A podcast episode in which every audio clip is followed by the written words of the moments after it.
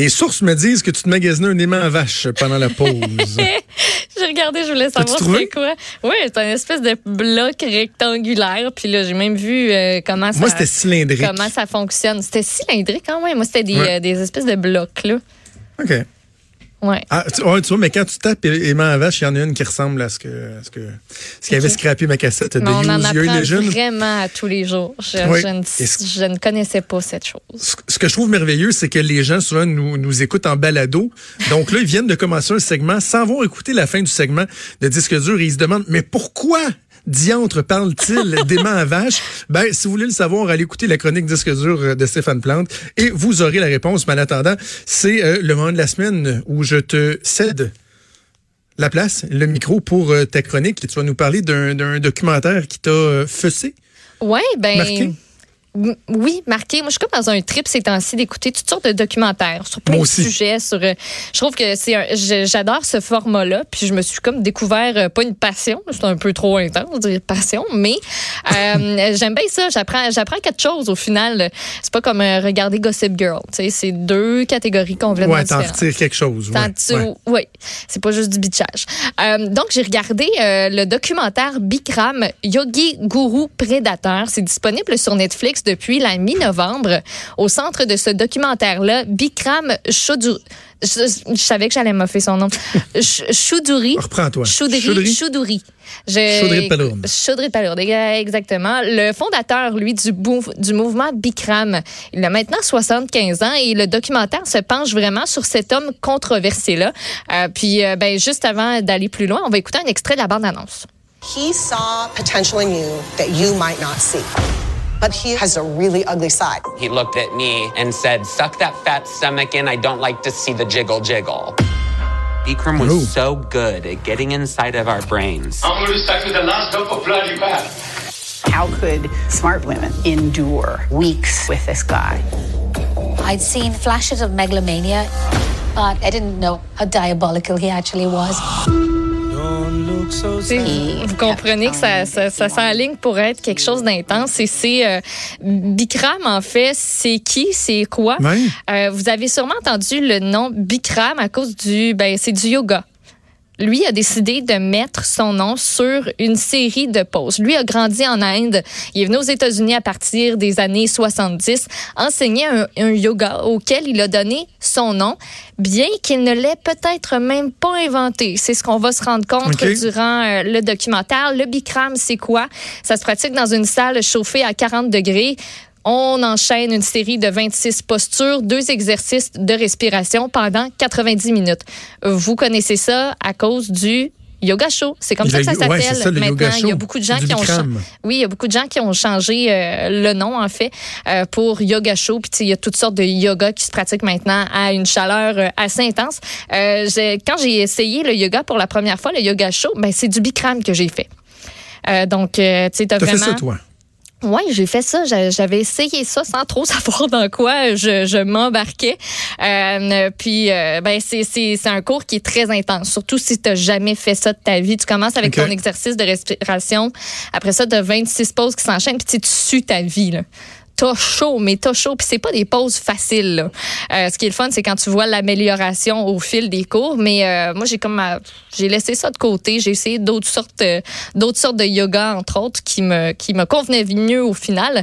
Euh, mais le Bikram, ça a rencontré un succès fou à travers le monde parce que ça proposait de régler une large palette de problèmes. Stress, insomnie, surpoids aussi, ça a été adopté par de nombreuses célébrités. Il y a un président américain qui a été traité par Bikram, c'est ce que lui dit. Ah, oui. Euh, Puis lui, en quelques années, Bikram a réussi à fonder un empire. En 2009, le magazine Forbes estimait ses revenus à 5 millions de dollars par année. D'habitude, des yogis, c'est un peu... euh, comment dirais-je? Euh, modeste. Sa vie sobrement. euh, Sa vie ouais. sobrement. Euh, c'est ça, ça roule pas en gros char avec du bling bling, contrairement à Bikram qui a fondé un empire. Euh, sa formation, parce que ben faut avoir une formation pour pouvoir enseigner le Bikram, ça coûte près de 10 000 dollars US. Ça te prend la formation et l'approbation de Bikram pour ouvrir un studio avec ce nom-là. Il y en a eu quelques-uns ici à Montréal qui ont euh, qui ont pas tous payé là, en fait à Bikram ce qu'ils devaient parce que voulaient pas donner d'argent euh, encore plus à cet homme-là. Vous allez comprendre pourquoi. Et lui, il est le seul à pouvoir accorder ou encore révoquer une licence. On va commencer par parler de la formation parce que c'est quelque chose sur lequel on mise beaucoup durant le documentaire. C'est intense. Ils sont enfermés dans un hôtel où ils reçoivent très peu de nourriture, peuvent presque pas dormir. On leur interdit quasiment d'aller euh, aux toilettes aussi pendant les cours. Il y en a quelques-unes qui ont, qui ont témoigné, puis que lui disait, ben, t'as une bouteille, utilise-la au pire. Ben voyons. Je te jure, non, non, c'est c'est c'est très Mais spécial sous quel de le voir prétexte? aller. C'était mauvais d'aller à la salle de bain? C'était... Écoute, pour aucun bon prétexte, là, selon moi. Euh, on peut également le voir, Bikram, traiter ses étudiantes de salopes, leur grimper dessus alors qu'elles travaillent leur pose de yoga. Lui était vêtu uniquement d'un petit maillot de bain speedo noir. Il y avait une Rolex sur, au bras. Puis comme vous l'avez Ben oui. entendu durant la bande-annonce, euh, les insultes, euh, ça y allait. Rentre ton ventre, je veux pas voir ton gros ventre euh, pendant que tu fais ton, ton euh, tes poses de yoga. C'est des choses que, que lui euh, aurait pu dire.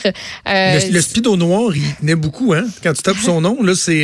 C'est que ça, là, je te beaucoup, jure. beaucoup de photos en speedo noir. Ah Oui, oui, c'était c'était Ah. c'était que ça. Euh, depuis 2013, il y a six plaintes pour viol et agression sexuelle qui ont été déposées au civil contre cet homme-là. Quatre ont été réglées hors cours, dont celle de Sarah Bogan, qui est la première, elle, à avoir brisé le silence. Elle a été devant les médias, puis elle a dit, ben moi, je me suis fait agresser par cet homme-là. Puis c'était vraiment quelque chose parce que lui, il est adoré. là. Il y a une immense communauté. Il y a beaucoup de gens qui croit énormément en lui, en sa pratique euh, qu'il enseigne. Donc, de voir cette fille-là sortir, il y a eu beaucoup de, commentaires euh, mitigés. Parce qu'il y a des gens qui étaient comme, qui étaient très surpris. Il y en a qui ont été fâchés de l'avoir sorti, de dire, ben voyons, tu ternis son image, tu, ça marche pas, il fait tellement de bien à tellement de gens. Puis il y en a qui étaient partagés entre justement, ben l'homme et son enseignement, c'est quelque chose, c'est une dualité qui revient, euh, qui revient souvent. Puis aussi Larry Sanderson, qui, elle, elle raconte froidement, là, face à la caméra, comment Bikram l'a violée alors que sa femme, ses enfants aussi dormaient pas loin. Eux, Ah. eux, elle, elle était élève dans ce temps-là. Il a fait des belles promesses. Euh, elle était à sa maison, puis euh, est arrivé euh, ce qui devait arriver. En 2016, lui a fui les États-Unis. Ben oui, parce qu'il a été condamné à verser des indemnités à une ancienne employée. 6,4 millions de dollars dommages et intérêts pour harcèlement moral et sexuel. Ce gars-là donne encore des formations, hein. mais juste pas aux États-Unis.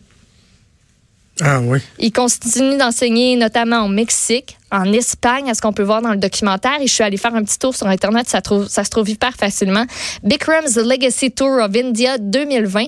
Il va aller dans sept villes en 15 jours, juste après le Nouvel An, janvier-février. Coût d'une formation, 3 950 dollars par personne. Et euh, ben lui, on sait pas trop qu'est-ce qu'il récupère sur le 3 950 euh, mais lui continue, là, malgré tout le scandale qui l'a éclaboussé, malgré toutes les femmes qui sont sorties pour dire, moi, il m'a agressé, moi, il n'a pas été correct avec moi. Euh, continue d'enseigner, puis il y a des gens qui continuent d'aller à ces formations-là. Après avoir écouté le documentaire, je, je, je savais pas trop quoi penser de, de tout ça. Je trouvais ça atroce que j'étais même pas au courant. Je veux dire, j'en ai fait du Bikram, là, j'en fais du yoga, mais j'étais même pas au courant que, euh, que ce gars-là avait fait tout C'est ça. comme, un, Puis, c'est comme un gourou, un gourou d'une secte, finalement. Ben, ça ressemblait quasiment Ça à ça. ressemble à bien des histoires comme celle-là. Lui, il faisait venir des fois les, les filles en plein milieu de la nuit. Hey, moi, je dors quasiment pas. J'écoute un film. Viens me masser. Viens faire ci, viens faire. C'était, c'était quelque chose. Puis en faisant quelques recherches, euh, j'ai retrouvé euh, un gars de chez nous qui a fait la formation.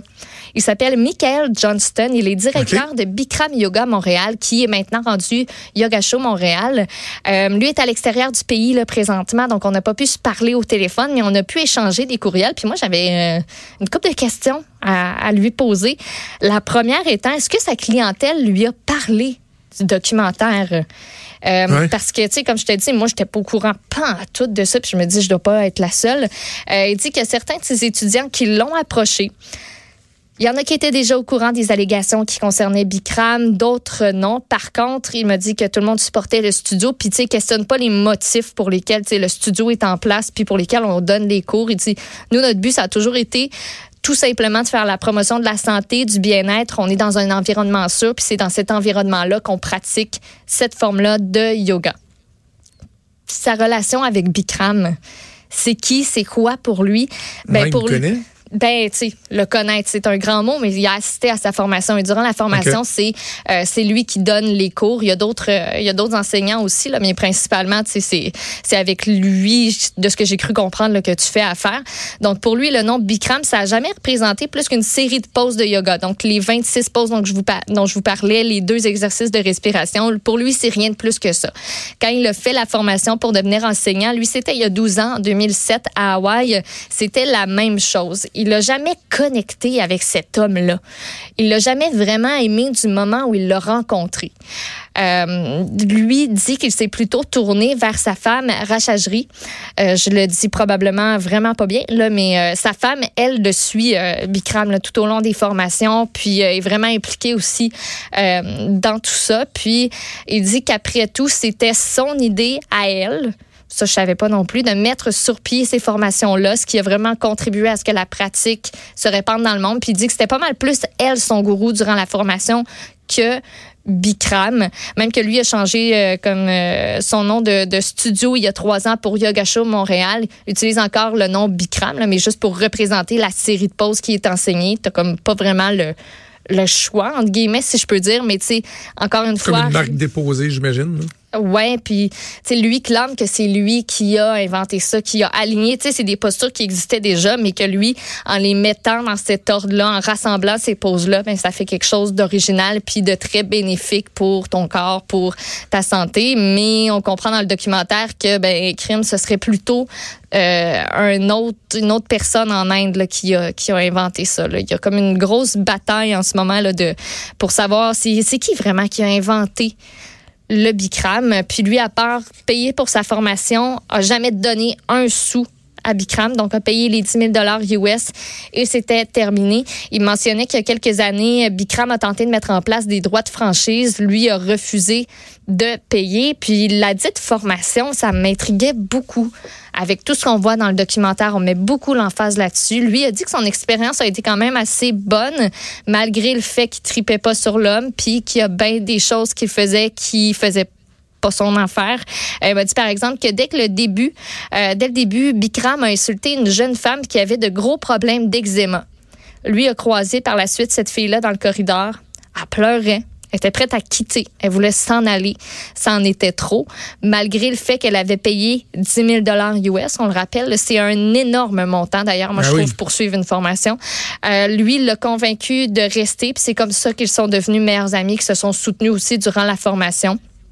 Puis le fait aussi que Bikram, oui, faisait partie de cette formation-là, mais qu'il y avait d'autres enseignants qui venaient de partout dans le monde, lui a trouvé ça fantastique. Puis il dit ben ça, a aidé. Puis moi j'étais là pour apprendre la série de mouvements. Au final, euh, oui, c'était vraiment challengeant comme entraînement. Là. C'était pas c'était pas de la petite bière, mais ça lui a permis d'améliorer sa pratique puis de devenir un meilleur enseignant. Euh, par contre, est-ce qu'il enverrait quelqu'un suivre la formation maintenant? Zéro lui serait zéro à l'aise d'envoyer quelqu'un Ah voir oui. cet homme-là, lui donner aussi plus d'argent, contribuer à sa fortune qui a aucun qui a aucun bon sens. Euh, c'est vraiment ça qui ressort, Tu sais, la dualité entre ben cette cette forme de yoga là, lui a changé sa vie, a changé la vie de tellement de gens. Euh, lui veut se concentrer là-dessus, oublier qui est l'homme, ce qu'il a fait. Lui enseigne de nouveau euh, après une période là, où il me dit qu'il n'a pas euh, a pas beaucoup enseigné là, donc puis il dit ça ça m'impressionne de voir à quel point le Bikram ça peut en faire beaucoup pour ceux qui euh, pour ceux qui le pratiquent. Euh, il oublie pas les gestes, c'est des actions horribles de cet homme-là, Euh, mais enlever une pratique qui a aidé autant de gens, lui euh, lui est pas pour euh, pas pour ça. Est-ce que dans le documentaire, euh, le, le Bikram en question euh, est, euh, est interviewé? Est-ce qu'il a l'occasion de donner sa version des faits? Il y a eu, ils l'ont. Écoute, il y a des, il y a des extraits de euh, sa défense, entre autres, là, quand il rencontre les avocats, avocates, mais lui n'a pas accordé d'entrevue à la caméra pour ce documentaire-là. Lui est fâché, là, présentement, que ce documentaire-là soit, euh, soit publié. Est-ce qu'il nie? Oui, Il, il, nie nie en tout. bloc les, Lui, les, euh, lui a le- toujours le nié. les agressions. Il a toujours nié tout ça. Il- il- durant ses, ses interrogatoires, plaidait le, le cinquième amendement à tellement de reprises que ça en était ridicule. là. C'était quasiment d'avouer qu'il était coupable. Mais lui a toujours nié que tout ça, ça s'était pas passé. Qu'il n'y avait rien à voir là-dedans, puis que c'était des mensonges, puis que ces femmes-là inventaient des Mais il trucs. plaide le cinquième. I plead Voilà. the fifth. Ben oui. Ça, c'est euh, lorsque vous avez le droit de ne pas répondre à des questions en cours sous euh, prétexte que vous pourriez vous incriminer Mm. Ça par vos propos. Ben oui, puis ça a été compliqué là, avec les avocats, les avocates de différentes personnes. Euh, lui, là, s'en s'en moquait complètement. Puis en plus, il y avait une avocate femme dont il se moquait. Là, ça en est choquant de voir euh, les, les entretiens qu'il a avec, euh, avec cette femme-là. Il essaie de la pousser à bout. Puis non, c'est c'est c'est quelque chose. OK. Ça dure combien de temps? Ça dure une heure et quart, à peu près. Une heure OK, et mais c'est un, n'est-ce pas, genre en six épisodes. Là, ça... Non, non, non, c'est Ça c'est vraiment bien? un segment, oui, oui, oui. OK, et ça s'intitule Bikram. Ça s'intitule, attends un petit peu, je vais te retrouver tout le nom grand complet, euh, Bikram Yogi Guru Prédateur. Yugi Guru Predator. OK, ouais, ça me donne le goût euh, d'aller écouter ça. Mais en même Mm. temps, sais, je, je- je me dis effectivement que des gens peuvent être capables de faire la part des choses entre ce que ce gars-là a enseigné, une façon de se garder en forme, d'être plus zen, et ses agissements à lui et la façon euh, qu'il avait de les enseigner. Ça peut être deux choses totalement euh, différentes. Absolument. Merci beaucoup. Merci, Maude. Hey, je vous rappelle le, le décès de Jean Pagé. Ça a été annoncé un peu plus tôt aujourd'hui à l'âge de 73 ans. Il était atteint euh, du cancer de la prostate depuis de nombreuses années. Il a été un ambassadeur pour cette cause-là assez exceptionnel, notamment par le biais de euh, Procure. Il y aura euh, d'autres interventions dans l'émission. Nous, on a eu l'occasion de parler à Yvon Penneau, qui l'a côtoyé pendant de nombreuses années, que ce soit la soirée du hockey ou pendant euh, le dans le cadre des différents Jeux olympiques auxquels les deux avaient assisté. Et Mario Dumont euh, aura l'occasion aussi de, de parler avec JC, hein, comme il le fait Ouais, euh, à chaque, jour.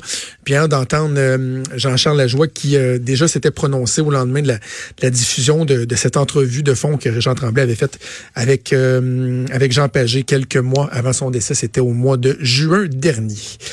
Merci à toi, Maude. Un gros merci à. Mathieu Boulay à la recherche et à Joanie Henry Oui. à la mise en onde. Il y a Sophie Durocher qui s'installe dans quelques instants. Nous, on vous donne rendez-vous demain à 10h. Ciao.